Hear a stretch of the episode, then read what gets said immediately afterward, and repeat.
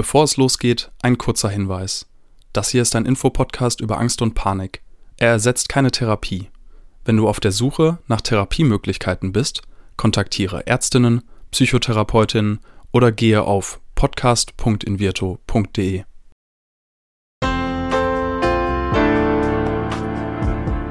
Herzlich willkommen bei Keine Panik, dem Angstpodcast von Invirto. Angst gehört zu den häufigsten psychischen Erkrankungen, ist jedoch immer noch ein Tabuthema. Damit soll aber Schluss sein. Und damit die Themen Angst und Panik enttabuisiert werden, sprechen wir in diesem Podcast mit Psychologinnen, Betroffenen und anderen Experten über Ängste, psychische Gesundheit und allem, was dazugehört. Entspann dich doch mal. Das hast du bestimmt auch schon mal gehört, oder? Häufig erreicht der Satz aber genau das Gegenteil. Wieso ist denn das eigentlich so? Entspannen ist doch schön, ich will das doch. Und welche Wege gibt es, um sich gezielt zu entspannen? Kann man das eigentlich? In dieser Folge Keine Panik spreche ich heute wieder mit Dr. Med Niklas Holze, der mir erklärt, wie Entspannung im Körper wirkt, was Achtsamkeit ist und welche Entspannungsverfahren es gibt. Mein Name ist Diana Huth, ich bin Psychologin und gehe aus dieser Folge hoffentlich tiefenentspannt raus. Moin, Niklas. Hi, Diana. Ja, schön, dass du wieder da bist. Heute geht es um eins meiner Lieblingsthemen: Entspannungsverfahren. Gleichzeitig finde ich immer, dass, wenn jemand sagt, hey, jetzt entspann dich doch mal, das hat ja ungefähr in meinen Augen genau den konträren Effekt. Ich, in so Situationen, wo ich angespannt bin und mir das jemand sagt, boah, Alter, jetzt gehen wir nicht noch auf die Nerven. Ähm, wie, wie siehst du das, wenn, wenn wir über Entspannung sprechen? Ist Entspannung immer positiv belegt oder hat das auch Schwierigkeiten? Also wenn mir jemand sagt, dass ich mich doch mal entspannen soll, dann finde ich das ziemlich provokant erstmal. Und ähm, das suggeriert mir ja auch genau, dass äh, das überhaupt nicht okay ist, dass ich gerade nicht entspannt bin. Und ähm, das stresst mich eher. Also so funktioniert das natürlich nicht. Mhm. Ja. Das Schlimmste ist doch, wenn man so eine Untersuchung hat. Also ich habe mal von Werner Tiki Küstenmacher äh, einen Vortrag gesehen, der darüber sprach, ein bisschen humorvoll, wenn man beim, ähm, ich glaube, es ist der Proktologe oder so sitzt, oder dann bekommt man, das weißt du wieder besser, dann bekommt man möglicherweise so eine ähm, Analspiegelung oder sowas und dann ähm, kommt der Gerät, ich würde es auch wirklich der Gerät nennen, und dann sagt der Arzt, äh, so, jetzt entspannen Sie sich mal. Also, das ist doch, also genau das ist doch irgendwie how is it possible, ja, also ähm, genau, wie würdest du das als, als Experte machen? Also du bist, ähm, war ausgebildet in, hast ein Zusatzmodul gemacht, Entspannungsverfahren. Ähm, wie leitest du sowas an? Weil es geht ja meistens um Leute, die nicht mhm. entspannt sind. Mm, ja, jetzt habe ich das natürlich nicht für, für meine Proktologiepraxis gelernt, ähm, sondern eher im Rahmen äh, der Psychotherapieausbildung. Und ähm, da ist es einfach ein unheimlich hilfreiches Tool, wenn man das ein bisschen kann, ähm, um mit ganz vielen verschiedenen Patienten zu arbeiten. Und äh, man muss noch nicht mal krank sein, um Entspannungsverfahren auch sinnbringend nutzen zu können. Das ist eigentlich das Allerschönste. Und deswegen ähm, ist es auch in der, in der Psychotherapie-Ausbildung relativ beliebt. Ähm, zum einen ist es, wie der Name schon vermuten lässt, relativ entspannt. Und ähm, zum anderen ist es eben auch für fast jeden nützlich. Das interessiert mich noch ein bisschen genauer. Also wie wirkt denn eigentlich Entspannung? Also warum macht man ein Entspannungsverfahren? Ja, ich glaube, man muss erstmal, äh, ich, ich hole mal kurz mhm. aus. Also Entspannungsverfahren heißt ja eigentlich so viel wie etwas gezielt machen, ähm, vielleicht auch ein bisschen ritualisiert, was dafür sorgt oder macht, dass ich mich entspanne. Und ähm, es gibt natürlich auch eine ganze Stange an Dingen, die man so tun kann, um sich sonst so zu entspannen. Also lesen, mhm. sich ein Bad einlaufen lassen, ähm, spazieren gehen. Das sind halt ähm, keine Entspannungsverfahren. Das heißt nicht, dass das schlecht ist. Das sollte man trotzdem tun. Aber ähm, unter Entspannungsverfahren fallen halt andere Dinge. Und übrigens auch nicht schlafen. Entspannung äh, ist was, was man im Wachzustand macht. Das finde ich auch äh, immer sehr, sehr witzig. Ich habe ja tatsächlich auch schon in einer Reha-Klinik gearbeitet als Psychologin und habe die ein oder andere Entspannungstechnik ähm, praktiziert mit den PatientInnen. Und es gab sehr oft den Fall, dass Menschen dann eingeschlafen sind. Was, wie reagierst ja, du? Ja, das passiert mir auch. ähm, ja, da hilft, glaube ich, radikale Akzeptanz. Also ich selber habe das Phänomen auch bei mir bemerkt. Ähm, ich habe eine Zeit lang immer die gleiche Entspannungsübung gemacht und ich bin immer an derselben Stelle eingeschlafen. Mhm.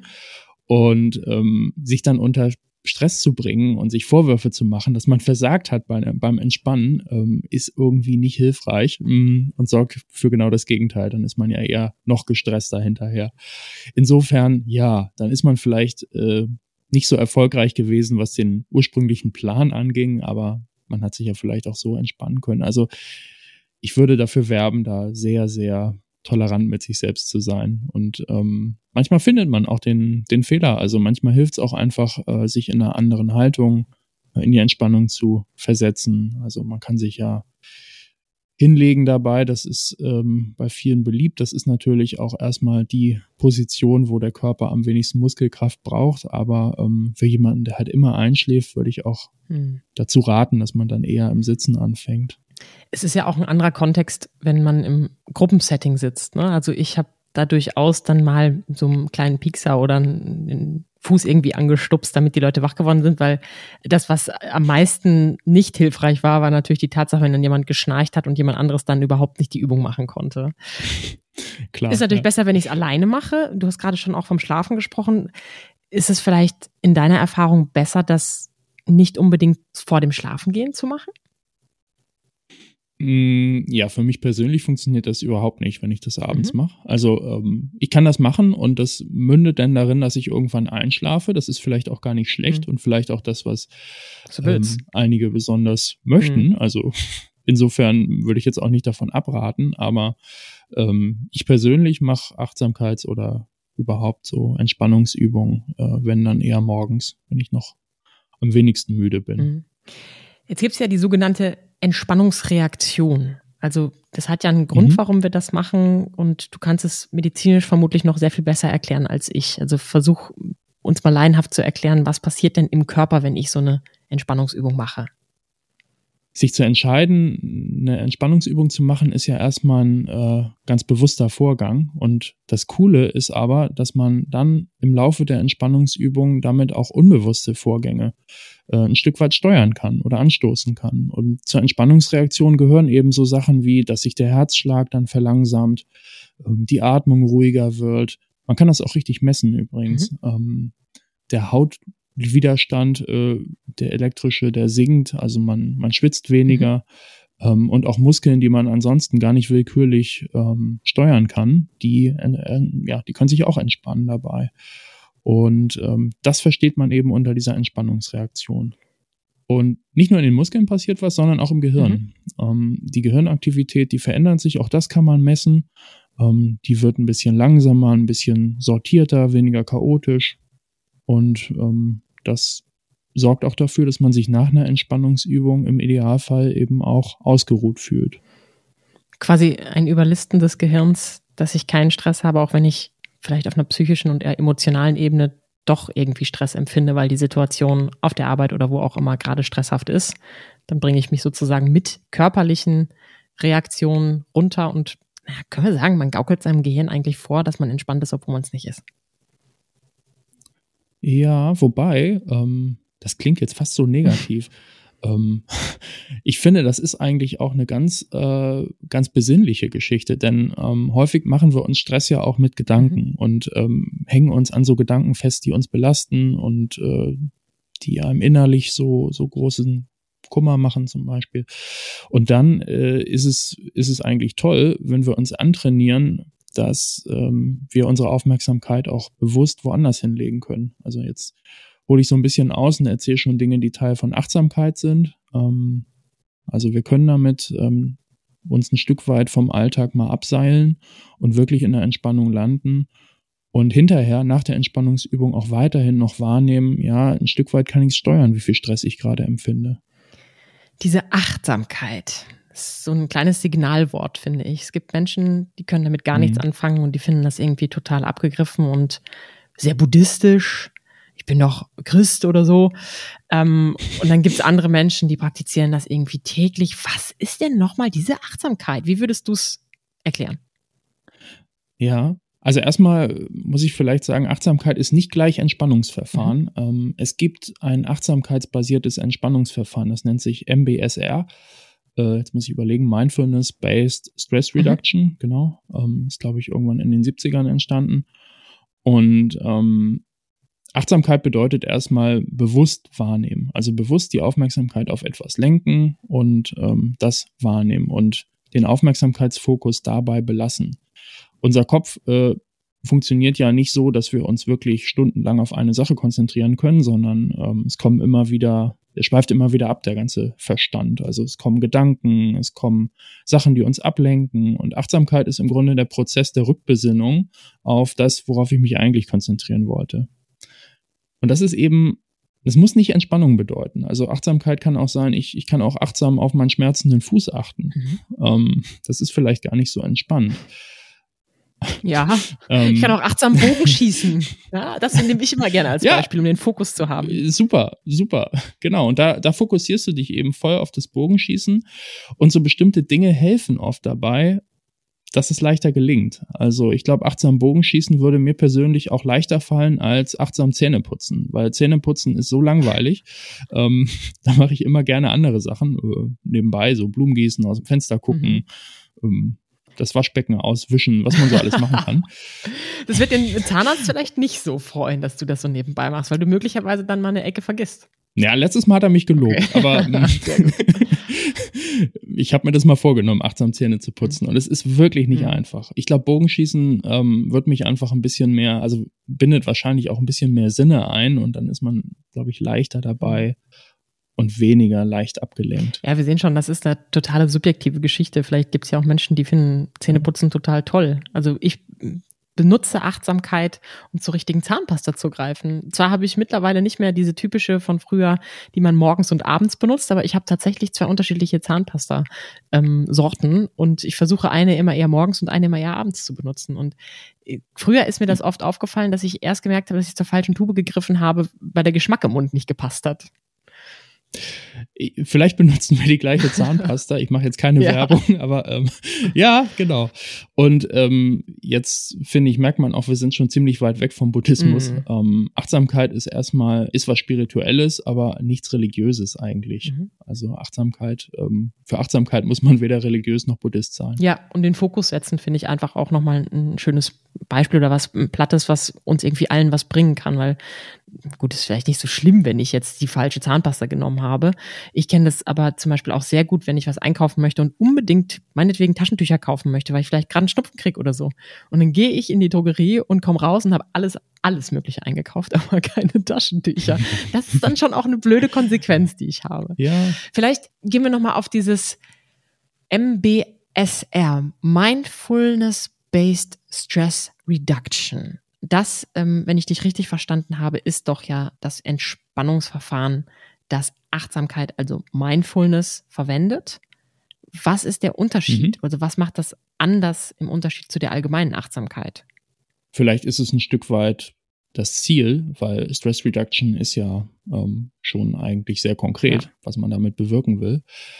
Und ich glaube, die andere Achtsamkeit, die, die zeichnet sich eben dadurch aus, dass sie nicht unbedingt ein Ziel braucht. Mhm. Also, dass man, dass man sich einfach hinsetzt und Dinge auf sich wirken lässt oder eine Gehmeditation macht zum Beispiel und sich beim Gehen mal ganz, ganz intensiv darauf konzentriert, wie sich das anfühlt in den Beinen. Das macht im Alltag kein Mensch. ähm, aber es ist eigentlich eine, eine schöne Sache. Ähm, kann man mal gut ausprobieren, wenn man mal fünf Minuten hat. Ähm, und sich einfach mal auf solche Dinge konzentrieren. Und ich glaube, mit all diesen Übungen tritt ein Lerneffekt ein, dass wir nämlich lernen oder unser Gehirn lernt, ähm, dass es möglich ist, den Aufmerksamkeitsfokus bewusst zu steuern nicht in 100 Prozent der Fälle und das bedeutet auch nicht, dass man sich, ähm, ja, wie so das Klischee von einem buddhistischen Mönch ist vielleicht, ähm, dann wirklich für Stunden auf eine Sache konzentrieren kann und niemals abgelenkt ist. Ich glaube, das, das ist Quatsch, da sollte man sich von verabschieden. Das kann Stress machen, wenn man das als Ziel hat, glaube ich. Ja, eben, äh, ist man ganz schnell frustriert ja. und gar nicht entspannt. Ähm, das ist Quatsch. Also Achtsamkeit ist eher so der Prozess, wo man merkt, oh, ich war gerade abgelenkt. Ähm, in dem Moment, wo ich das merke, bin ich nämlich sehr achtsam. Mhm. Ich finde, dass es sich dann schnell aber auch überlappt von Achtsamkeitsübung zu Mindfulness-based Stress Reduction, denn ich finde auch eine tatsächliche Geh-Meditation oder Geh-Achtsamkeitsübung kann ja wiederum für mich das Gehirn frei machen. Weil wenn ich mich darauf fokussiere, äh, wie gehe ich gerade, welche Muskelgruppen spanne ich an, dann denke ich vielleicht gerade nicht mehr darüber nach, dass ich irgendwie eine schwierige Deadline habe oder die Prüfung nächste Woche naht. Kommen wir mal weg von der Achtsamkeit und von der MBSR hin zu weiteren Entspannungsverfahren. Was gibt's denn da eigentlich noch? Weil mhm. das ist ja mittlerweile echt viel geworden. Ja, das ist sehr, sehr viel. Und ähm, ich muss jetzt gestehen, ich kann garantiert nicht alle möglichen Entspannungsverfahren, die, die es in der Menschheitsgeschichte so gibt, äh, jetzt aufzählen, aber bestimmt äh, so ein paar gängige. Und ähm, ja, eine, ein Verfahren, das, äh, glaube ich, ziemlich etabliert ist und das so in Zusammenhang mit der Tiefenpsychologie entstanden ist, ähm, das ist ähm, Jetzt wollte ich gerade sagen, die progressive Muskelentspannung. Autogene Nein, Training, das ist oder? Nicht. Äh, auf, auf die komme ich gleich zu sprechen. Genau, es ist das autogene Training. Ja, da warst ähm, du nicht boah, achtsam. Ähm, da war ich nicht achtsam, genau. Da war ich, da war ich kurz woanders. Ähm, genau, das autogene Training und das arbeitet mit sogenannten Autosuggestionen. Mhm. Also ähm, das findet in der Regel in einer ganz entspannten äh, Pose statt. Beim autogenen Training suggeriere ich mir dann selbst ähm, so Dinge wie mein Bein, mein rechtes Bein wird warm und schwer.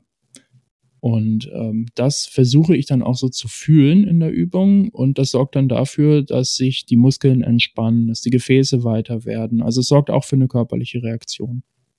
Und ähm, in der Regel praktiziert man das dann ähm, auch ein bisschen länger. Also man hört dann nicht nach dem rechten Bein auf, sondern man ähm, geht auch äh, noch weiter durch, durch einzelne Körperteile und ähm, nimmt dann am Ende auch wirklich die Entspanntheit als, als Ganzes so wahr. Das funktioniert relativ gut. Ich habe jetzt gerade kurz gedacht, bevor wir zum nächsten Verfahren kommen, ah, wenn das HörerInnen so hören, so, ja, ja, ich denke jetzt, da wird's warm, so mm, ein bisschen Hokuspokus. Und dann musste ich plötzlich an diese ganzen äh, Folgen denken mit den PatientInnen hier im Podcast, wo wir viel über die Angst vor der Angst gesprochen haben. Und ich finde, das ist ja das so ein bisschen umgedreht, ne? Also ich habe schon jetzt die Katastrophe im Kopf und dann habe ich auch eine Angstreaktion. Dann kriege ich plötzlich schwitzige Hände, weil ich mir Stress, Angst mache. Und so wie du es jetzt beschreibst, finde ich das einen sehr guten Prozess, um das mal ins Positive umzukehren. Ich fokussiere etwas, das mir vielleicht auch gut tut und ja, dann gibt es wirklich eine körperliche Reaktion und das ist genauso wenig Hokuspokus, wie eben die Angst vor der Angst auch kein Hokuspokus ist.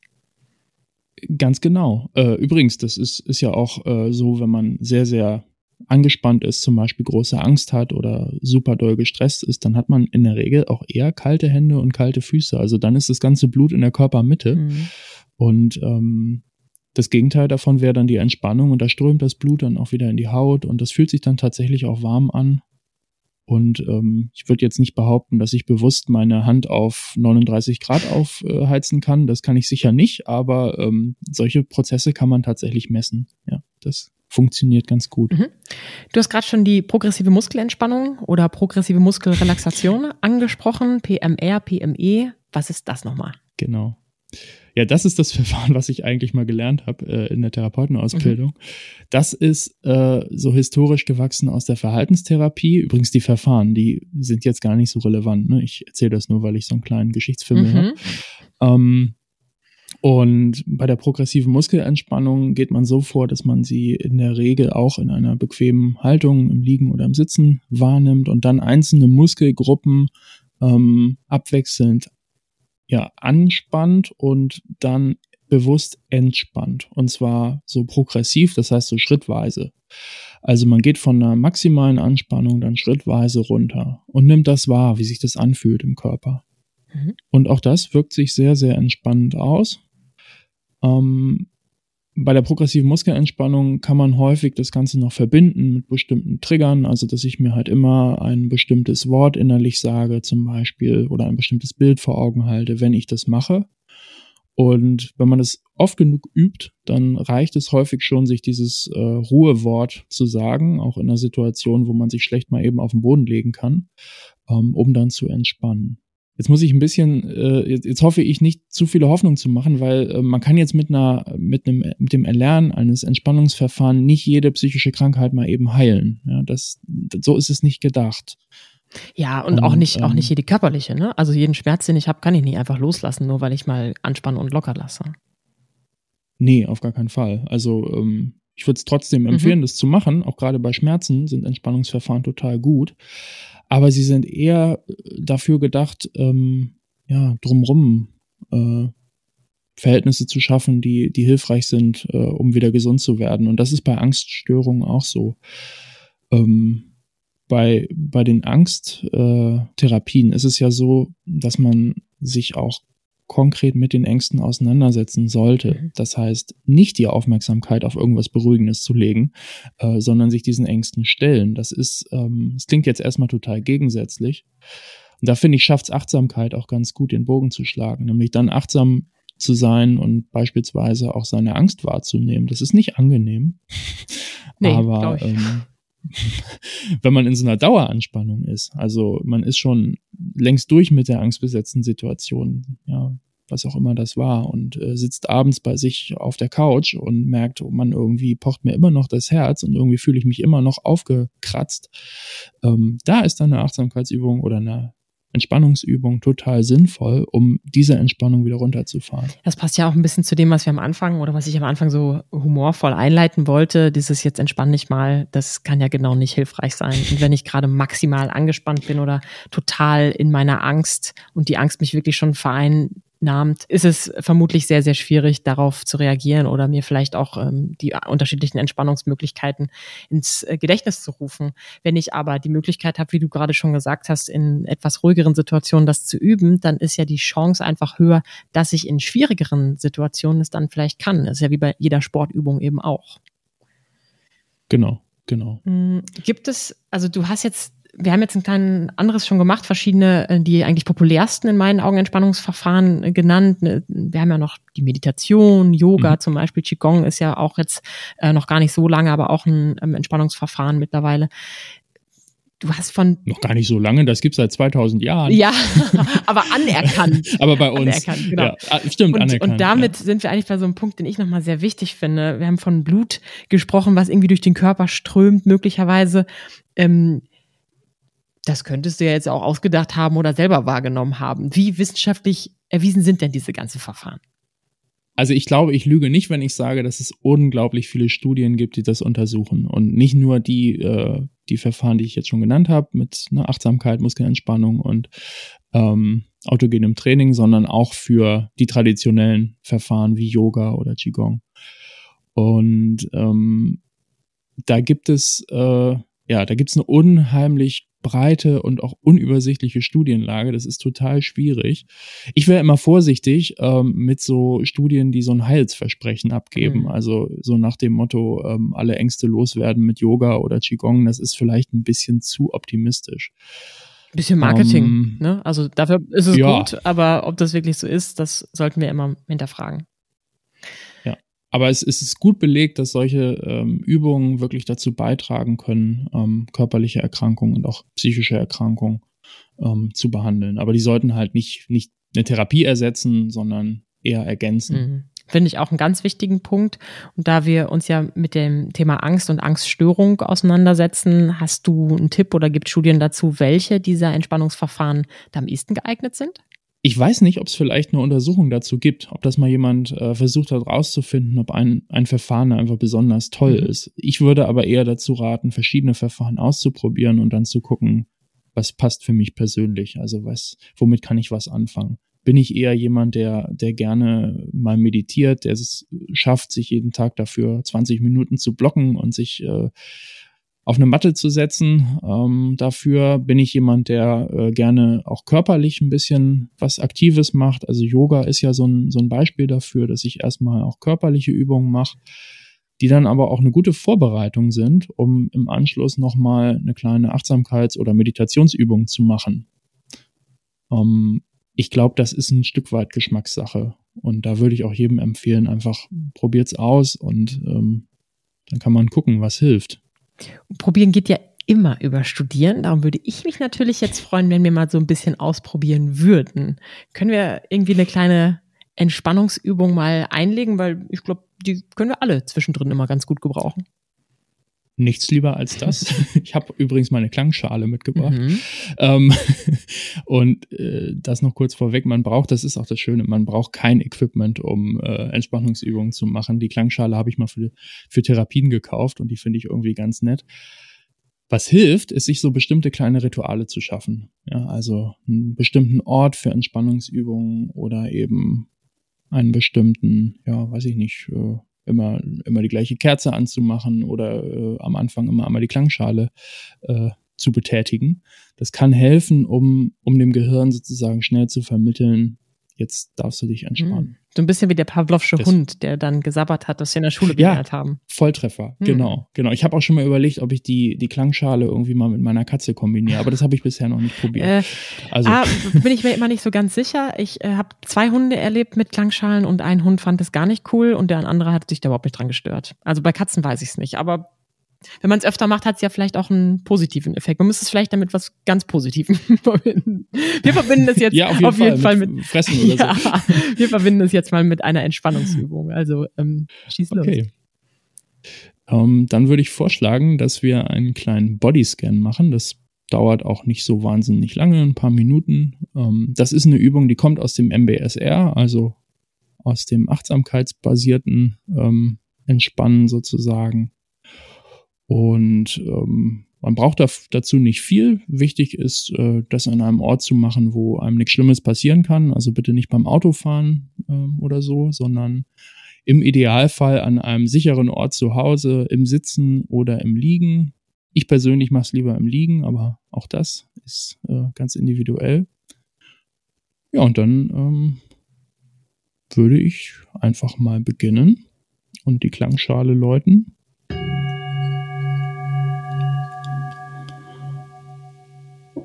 Und jetzt nimmst du eine bequeme Haltung ein. Sitzen oder liegen ist ganz egal, geht beides. Und wenn du die Haltung gefunden hast, atmest du erstmal einmal tief ein und aus und kommst an in dem Raum, in dem du dich gerade befindest. Du kannst die Augen schließen. Wenn dir das schwerfällt, ist es aber auch nicht schlimm, das nicht zu tun solltest nur nichts anstarren, also den Blick weich werden lassen. Und dann konzentrierst du dich jetzt auf deine Körperteile. Und wenn du merkst, dass die Gedanken abschweifen, dann ähm, verurteile dich nicht dafür, sondern dann kommst du einfach mit deiner Aufmerksamkeit zurück zur Übung und bist liebevoll mit dir selbst, so wie mit einem kleinen Hund, den du trainierst. Und jetzt beginnen wir mit den Füßen. Spür mal in deine Füße rein und nimm wahr, an welchen Stellen die Füße den Boden oder die Unterlage berühren, auf der sie gerade stehen. Spür deine Fersen, die Fußsohlen. Und dann geh mal deine Zehen einzeln durch. Versuch die wahrzunehmen. Wenn dir das nicht für jede Zehe gelingt, ist auch das nicht schlimm. Dann geh einfach weiter.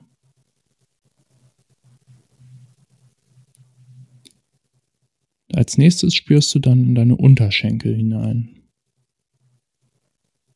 Guck mal vorsichtig nach, wie sich das anfühlt. Vielleicht merkst du auch was wie ein Kribbeln, vielleicht fühlen die sich warm oder kalt an. Vielleicht spürst du auch die Kleidung auf deiner Haut.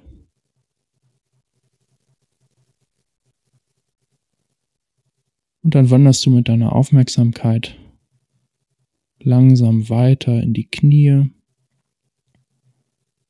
Nimm die wahr.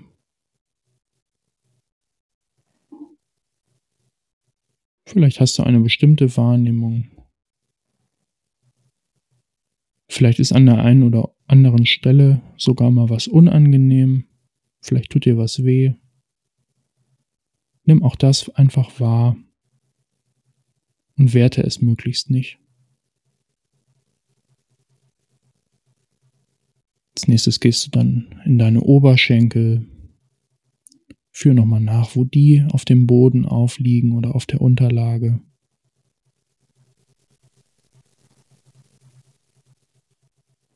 Und dann wanderst du weiter hoch und spürst deine Beckengegend. Stell mal fest, ob sich da irgendetwas besonders anfühlt.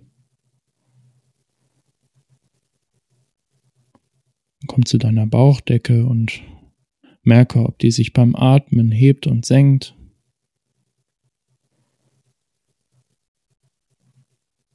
Vielleicht fühlt sich dein Bauch weich an, vielleicht auch gerade angespannt.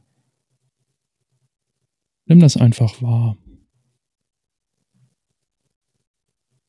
Und dann wandere mit der Aufmerksamkeit auf deine Körperrückseite und spüre mal in deine Rückenmuskulatur. Vielleicht merkst du da irgendetwas.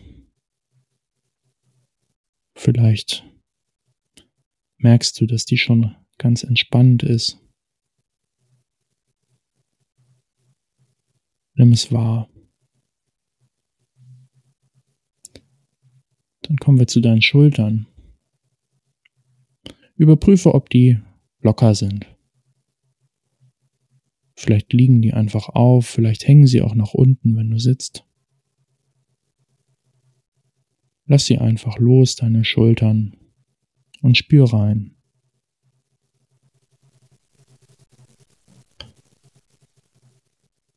Und jetzt spüre in deine Arme.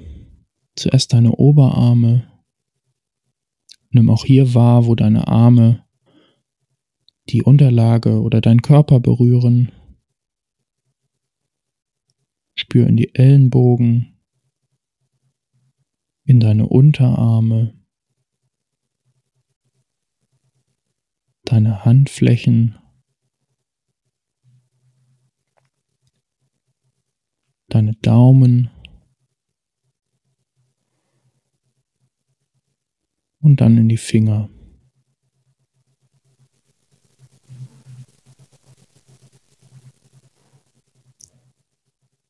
Und jetzt gehst du zu deinem Gesicht. Nimm deinen Kiefer wahr, deine Gesichtsmuskulatur, überprüfe, ob die locker ist. Spür mal rein, ob deine Augenlider auch locker sind oder ob da irgendwo noch Anspannung ist. Auch das ist okay, das darf so sein. Nimm es einfach wahr.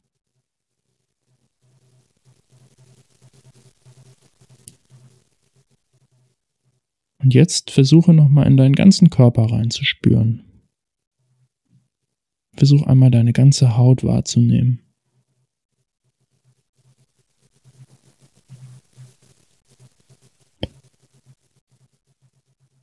Und jetzt nehmen wir nochmal einen tiefen Atemzug.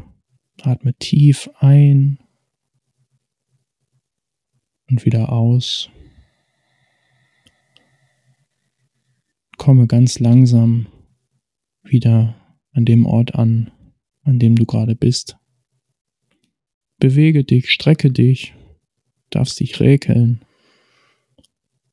darfst die Muskeln durchbewegen, so langsam.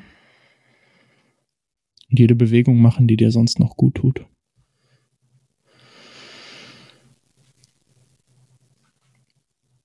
Und öffne wenn du sie geschlossen hast, auch langsam wieder deine Augen und komm ganz bewusst wieder im Hier und Jetzt an.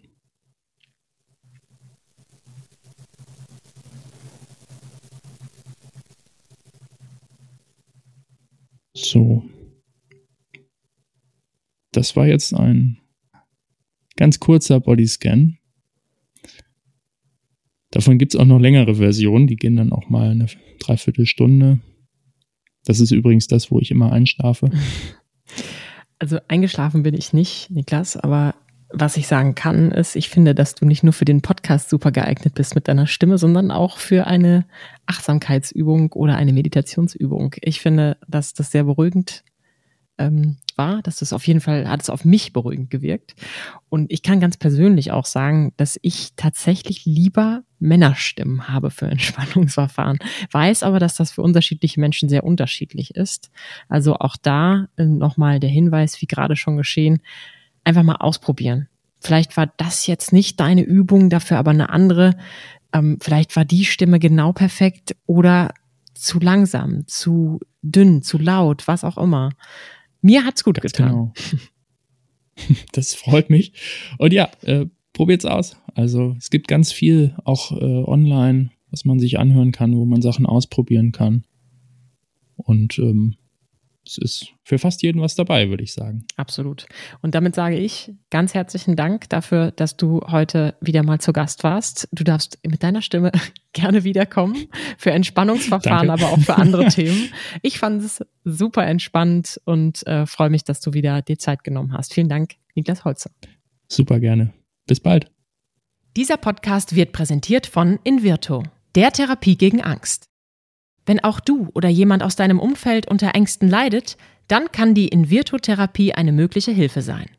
Erfahre unter invirtu.de mehr über die erste vollständig digitale Therapie gegen Angst. Wenn euch die Folge gefallen hat, abonniert unseren Podcast und seid auch das nächste Mal wieder dabei, wenn es heißt Keine Panik, der Angst-Podcast.